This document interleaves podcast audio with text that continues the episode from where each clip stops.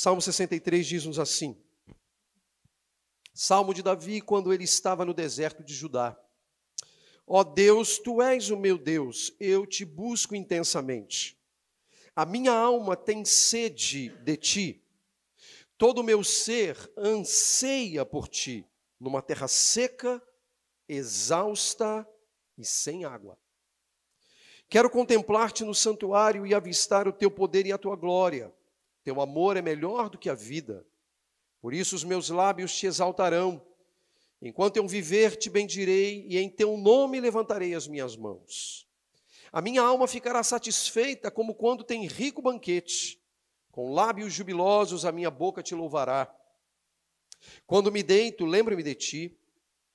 Penso em ti durante as vigílias da noite, porque és a minha ajuda. Canto de alegria à sombra das tuas asas. A minha alma pega-se a ti, a tua mão direita me sustém. Aqueles, porém, que querem matar-me serão destruídos, descerão às profundezas da terra, serão entregues à espada e devorados por chacais. Mas o rei se alegrará em Deus. Todos os que juram pelo nome de Deus o louvarão. Mas as bocas dos mentirosos serão tapadas. Assentem-se, meus irmãos.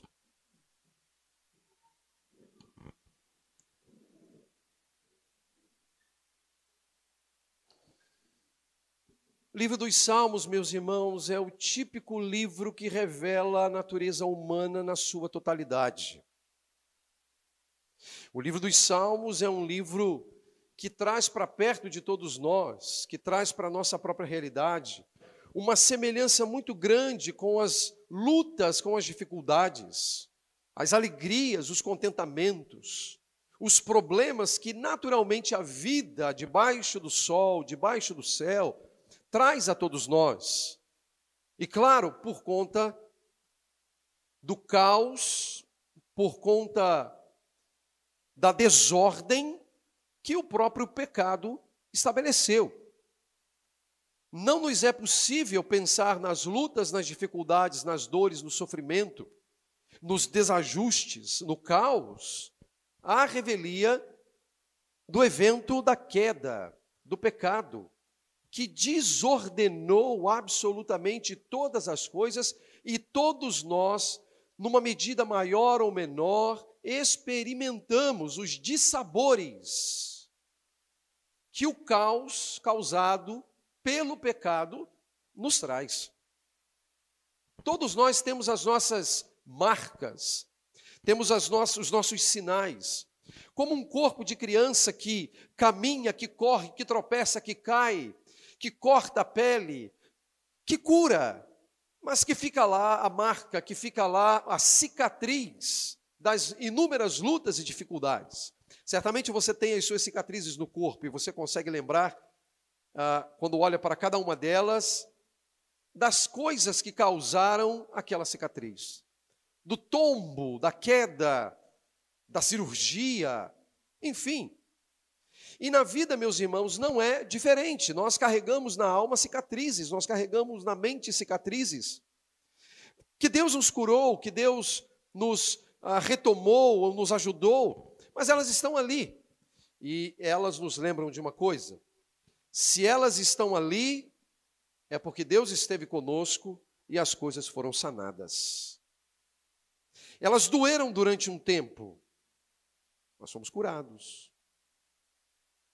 Vivemos sob temores, mas Deus aquietou o nosso coração. Vivemos na dúvida, mas Deus nos trouxe certezas. Porque Deus é um Deus que age para conosco dessa maneira. Ele é um Deus que age para conosco dessa forma.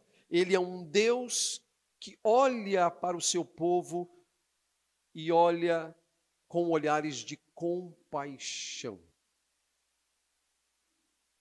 olhares de misericórdia. Por isso que vale a pena voltar aos Salmos de vez em quando, porque lá nós encontraremos muitos pontos e muitas questões que se assemelham a muitas das nossas questões. e a muitas das nossas situações. O Salmo 63, ele é parte do segundo rolo do livro de Salmos. Não sei se você sabe, mas o livro de Salmos ele é composto de cinco rolos.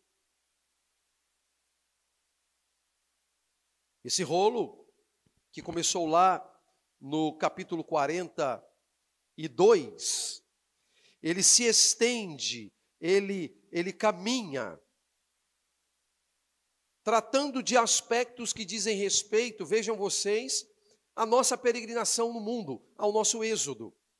Alguns autores dizem, afirmam categoricamente que os cinco rolos dos Salmos é a lei na prática, enquanto os cinco rolos do Pentateuco é a lei na sua teoria. Então você quer entender o que Deus ensinou na teoria, na Torá, no Pentateuco, Gênesis, Êxodo, Levítico, Números, Deuteronômio, você precisa entender os salmos nos seus cinco rolos. Havendo inclusive uma correlação entre o primeiro rolo de ambos os compêndios, de ambas as obras. E aí nós precisamos admitir que o Salmo 63, fazendo parte do segundo rolo do livro de Salmos, está ligado ao Êxodo e está ligado à nossa peregrinação. Não que nós não vamos encontrar peregrinação em outros lugares dos Salmos, mas aqui pode ser visto. E de que maneira o Salmo 63 nos apresenta Deus, nos apresenta os seus servos e nos apresenta as exigências divinas aos seus servos? O texto ele começa dizendo, meus irmãos, de um servo cujo coração está inclinado a buscá-lo intensamente, de modo ansioso, ele é um servo que vive tempos difíceis, que ele revela pela linguagem de uma terra seca, de uma terra exausta e de uma terra sem água. Tente imaginar o quadro, meus irmãos. Uma terra seca, uma terra cansada ou exausta, e uma terra sem água. É uma terra sem esperança, é uma terra improdutiva. É uma terra que fere enquanto caminhamos com os nossos pés descalços. E é dessa maneira que o salmista sente a sua vida. Ó Deus, tu és o meu Deus, eu te busco intensamente. A minha alma tem sede de ti, todo o meu ser anseia por ti, numa terra seca, exausta e sem água. O salmista nos ensina, nos ensina para onde ele corre. O salmista nos ensina para, ensina para onde ele vai. O salmista nos aponta qual é a sua esperança. E a sua esperança não está nessa terra. A sua esperança não está numa terra seca, não está numa terra exausta, numa, numa terra sem água. A sua esperança está no Deus que é o seu Deus e que ele busca intensamente como uma alma que tem anseio de Deus, que deseja o Senhor e que por isso tem esperança. Meus irmãos, os nossos olhares, eles estabelecem os parâmetros da nossa própria esperança. Imagine aqui o salmista. Se os seus olhares, se os seus olhos são postos apenas numa terra que é seca, numa terra exausta e numa terra sem água, que esperança pode ter um homem num lugar destes? Que esperança pode ter um homem numa terra improdutiva? Que esperanças pode ter um homem numa terra seca? Nenhuma. Então ele tira os seus olhos do chão e ele coloca os seus olhos nos céus. Ele tira os seus olhos de uma esperança terrena e coloca a sua esperança no seu Deus, cuja alma busca ansiosamente. Ansiosamente. E meus irmãos, Se o salmista parasse aqui, se ele encerrasse a sua fala aqui, eu diria que já seria suficiente em muitos aspectos, porque ele coloca os seus olhos no lugar correto. Ele retira os seus olhos do lugar inadequado. E ele coloca os seus olhos no lugar correto. Ele coloca os seus olhos em Deus. Essa não parece ser uma novidade na Bíblia, não é verdade? Não parece ser uma novidade na Bíblia. Me recordo aqui da experiência do povo de Israel saindo do Egito. E eles saem do Egito com a aquiescência de Faraó. Faraó está em luto, o Egito está em luto, os primogênitos estão mortos. Apesar das advertências divinas, o Faraó não deu ouvidos a Moisés e a Arão. E a última das grandes catástrofes sofridas pelo povo do Egito é a morte dos primogênitos, que desencadeia a Páscoa, a festa dos pães ázimos. E com a morte dos primogênitos, o Faraó simplesmente libera o povo para adorar a Deus no deserto. Vão, vão embora, vão embora. Ele atende. Moisés diz: Deixa meu povo ir, e ele diz: Vá. O povo está feliz. O povo está jubiloso. Eles estão livres. Eles tomam o caminho do deserto. Eles cantam as suas canções. Eles exaltam a Deus. Deus está com eles. Há uma coluna de nuvem durante o dia. Há uma coluna de fogo durante a noite. Cai maná do céu. Cai codornas do céu, as codornizes do céu a sua roupa não se não põe, não, não se estraga, as sandálias do, dos pés são mantidas. O povo está feliz, mas o que Deus faz? Deus começa a mudar o coração do Faraó. Para quê? Para perseguir o povo. Só que o povo não sabe disso. E o que Deus faz? Deus fala a Moisés: mande o povo retornar, acampar em Pirairote, em frente a Baal Zephon, próximo ao mar. Acampem ali. Moisés, obviamente, conduz o povo e o povo obedece. O povo está feliz, está contente. Só que Deus está mudando o coração de Faraó. E o restante da história você conhece. O exército de Faraó se aproxima e encurrala o povo de Israel.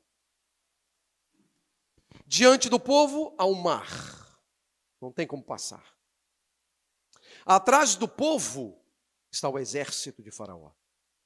De um lado é deserto, e eles vêm a cavalo, e esse povo a pé. Como fugir no deserto? E do outro lado são montanhas. O típico beco sem saída. E quem colocou o povo ali?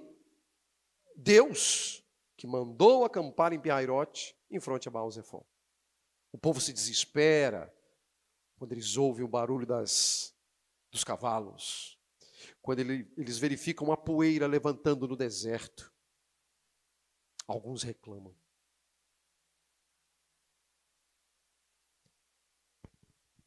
Que faz Moisés nessa hora?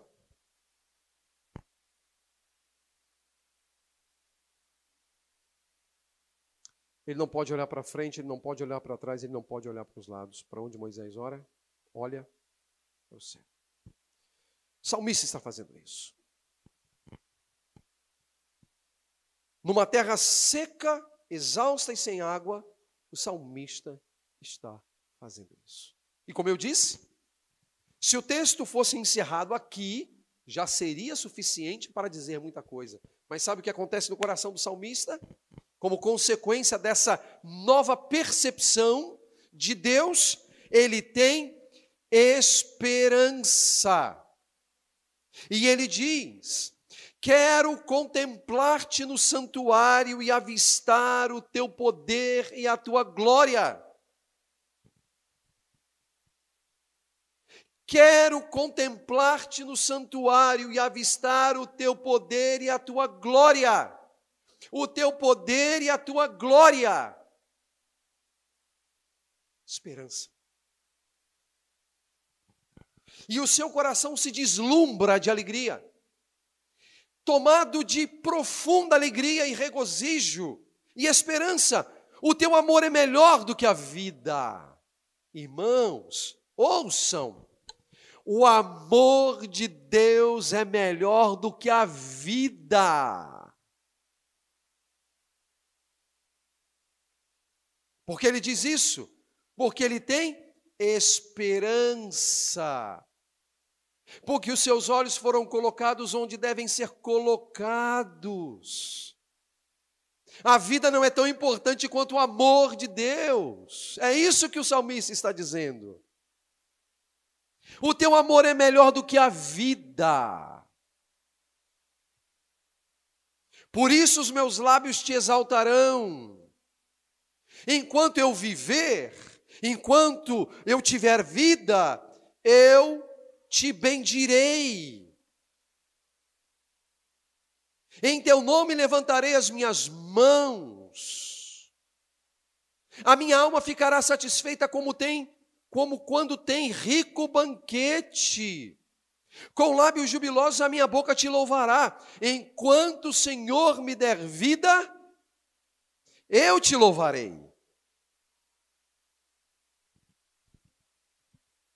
Enquanto eu tiver vida, eu te louvarei, porque o teu amor é melhor do que a vida.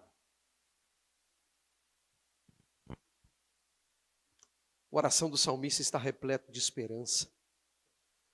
Mas ele não deixou de estar numa terra seca, exausta e sem água. As coisas mudaram aqui e aqui apenas porque ele tirou os olhos daqui e colocou os olhos lá. É para lá, meus irmãos, que nós precisamos olhar. É para lá. Há um Deus que está lá. Muitas vezes a vida será como um dia nublado, bem escuro, de, de nuvens espessas. Você já viu as trevas baixando em pleno meio-dia? Você já viu? É um cenário apocalíptico, escatológico. Eu, quando isso acontece, fico escutando o barulho da trombeta, mas ainda não tocou. Mas é escatológico. Já aconteceu comigo aqui, bem próximo de onde nós estamos. A noite baixa em pleno meio-dia, escuridão, as lâmpadas das, dos postes, a iluminação pública se acende em pleno meio-dia. E às vezes a nossa vida é exatamente como essa escuridão que baixa em pleno meio-dia. Mas uma coisa a gente sabe: não há luz, há nuvens espessas, mas eu e você sabemos que o sol está lá. Sabemos ou não sabemos? A nossa vida muitas vezes é como esse dia. Parece que Deus não está presente, ele não é aparente, mas irmãos, nós sabemos que ele está lá. Ele está lá. O salmista tem uma terra seca, exausta e sem água. E ele está neste contexto, mas ele faz uma coisa simples. Ele tira os olhos dali, coloca os olhos lá. Seu coração é repleto de esperança a esperança. Por isso ele diz: Eu te louvarei, eu levantarei as minhas mãos, eu te bendirei, os meus lábios te exaltarão, a minha alma ficará satisfeita como quando tem rico banquete. Com meus lábios, ou com lábios jubilosos, a minha boca te louvará. Louvará.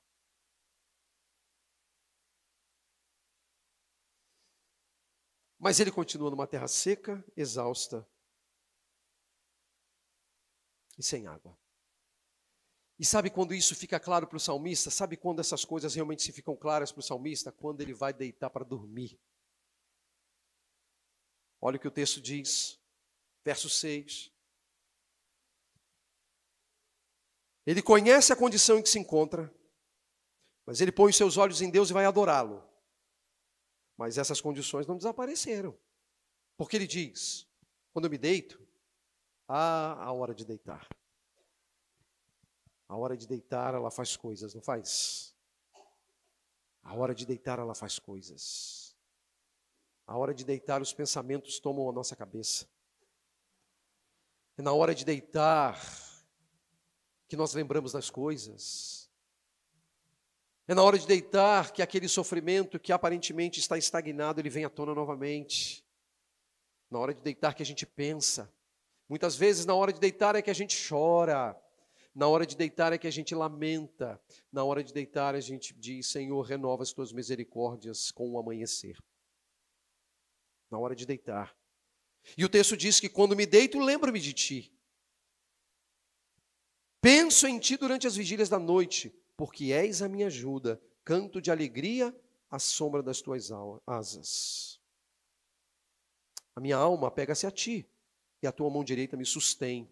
Apegar-se a Deus e ser sustentado pela mão direita do Senhor é o caso de alguém necessitado, é alguém que precisa de auxílio, é alguém que precisa de ajuda. E aí você vê a luta do salmista, a luta do servo de Deus. Ele está pisando numa terra seca, exausta, sem água, mas ele conhece o Deus a quem serve. E ele repousa em Deus. Ele descansa em Deus quando os pensamentos vêm, nas vigílias da noite.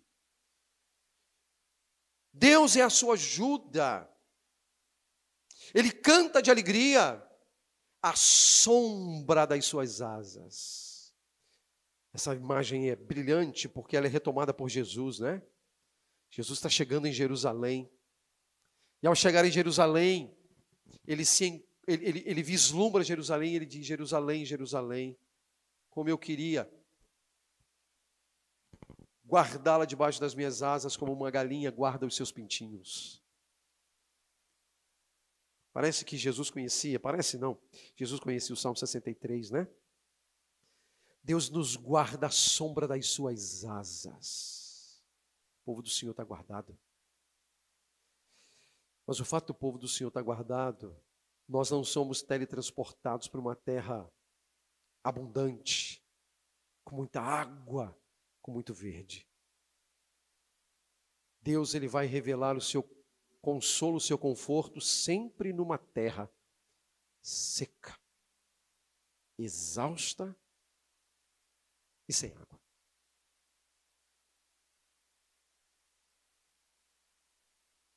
E ele sabe que Deus vingará os inimigos dele. Aqueles, porém, que querem matar-me serão destruídos, descerão às profundezas da terra serão entregues à espada e devorados pelos chacais. Mas o rei se alegrará em Deus, todos os que juram pelo nome de Deus o louvarão, mas as bocas dos mentirosos serão tapadas. A luta do salmista parecia estar relacionado a perseguições, a enfrentamentos. Entretanto, meus irmãos, até nisso o salmista tem esperança de que Deus há de vindicar o seu povo que Deus vai ah, recompensar o seu povo e recompensar os ímpios devidamente. Essa é a realidade. Alguns pontos de aplicação para nós aqui. O primeiro ponto diz respeito a onde colocamos os nossos olhos. Os nossos olhos, irmãos, precisam ser colocados no lugar correto.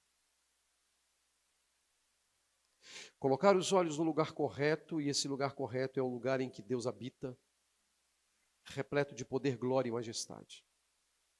O que não significa vida fácil para nós, mas os nossos olhos têm que ser colocados lá. Porque Deus é a nossa esperança. Irmãos, coloquem os seus olhos em Deus, porque se você, se eu colocarmos os nossos olhos numa terra seca, exausta e sem água, não suportaremos. Seja lá o que for que represente essa terra seca, exausta e sem água para você, Eu não sei exatamente o que pode ser a sua terra seca, exausta e sem água. Mas coloque isso, a sua confiança, nos seus olhos, em Deus. Em Deus. Coloque nele. Confia nele. No Deus de toda graça e favor. Do Deus de toda sabedoria e discernimento. No Deus de todo poder. Coloque os olhos no Senhor. E não tire-os de lá. Não tire-os de lá. Coloque seus olhos no Senhor. Segundo, receba de Deus o seu quinhão. O quinhão do salmista era uma terra seca, exausta, sem água. Qual é o seu quinhão? Qual é o quinhão que a vida recebeu para você e é, ou concedeu a você? Para ele eram inimigos que o perseguiam. Para você é a saúde? Esse é o seu quinhão que a vida te concede? Então isso é a sua terra seca, exausta e sem água. O seu quinhão são seus temores. Então essa é a sua terra seca, exausta e sem água.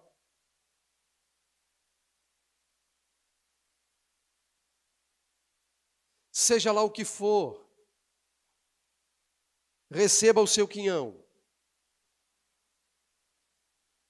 e glorifique a Deus no seu quinhão. E saiba que o quinhão do Senhor pode ser ou não removido. Ele pode ser ou não removido.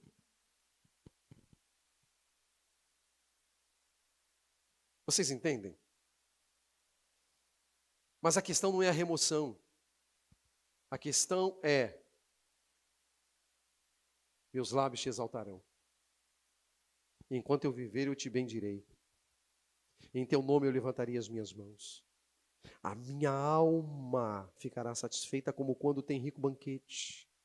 Com lábios jubilosos a minha boca te louvará. No meio desse quinhão. No meio desse quinhão. Esse é o desafio. Louvar a Deus no meio, ou vivendo, ou experienciando, vivendo a, o quinhão que Deus nos deu. Qual é o seu quinhão? O seu quinhão é as suas lutas emocionais, os seus transtornos emocionais, a sua depressão, a sua ansiedade, os seus temores, os seus medos. Esse é o seu quinhão?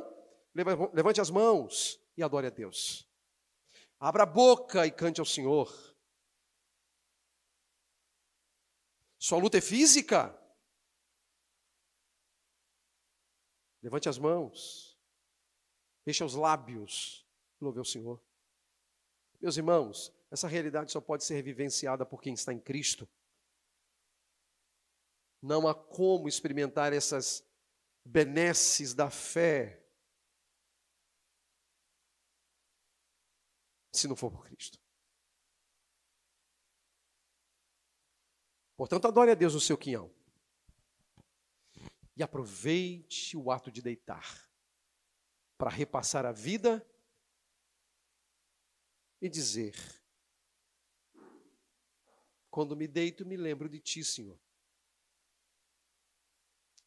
Penso em ti durante as vigílias da noite. Tu és a minha ajuda canto de alegria à sombra das tuas asas. Porque ao deitar, lembrando-se dessas coisas, lembrando de Deus, nós deitamos sob a segurança de que nós estamos bem guardadinhos debaixo das asas do Senhor.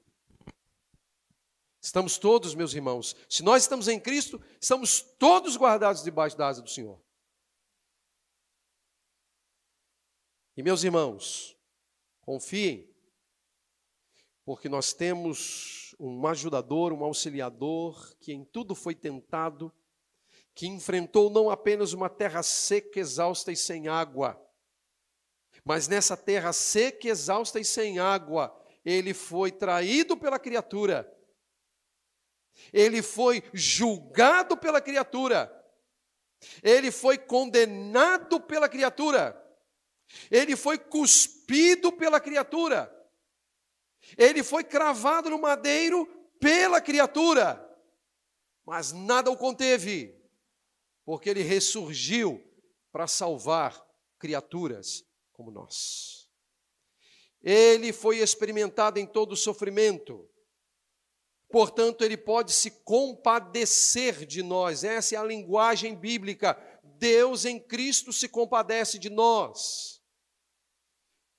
Olhar para Cristo é o desafio, olhando para Jesus, o Autor e o Consumador da nossa fé. Olhar para Jesus é tirar os olhos de uma terra seca, exausta, sem água,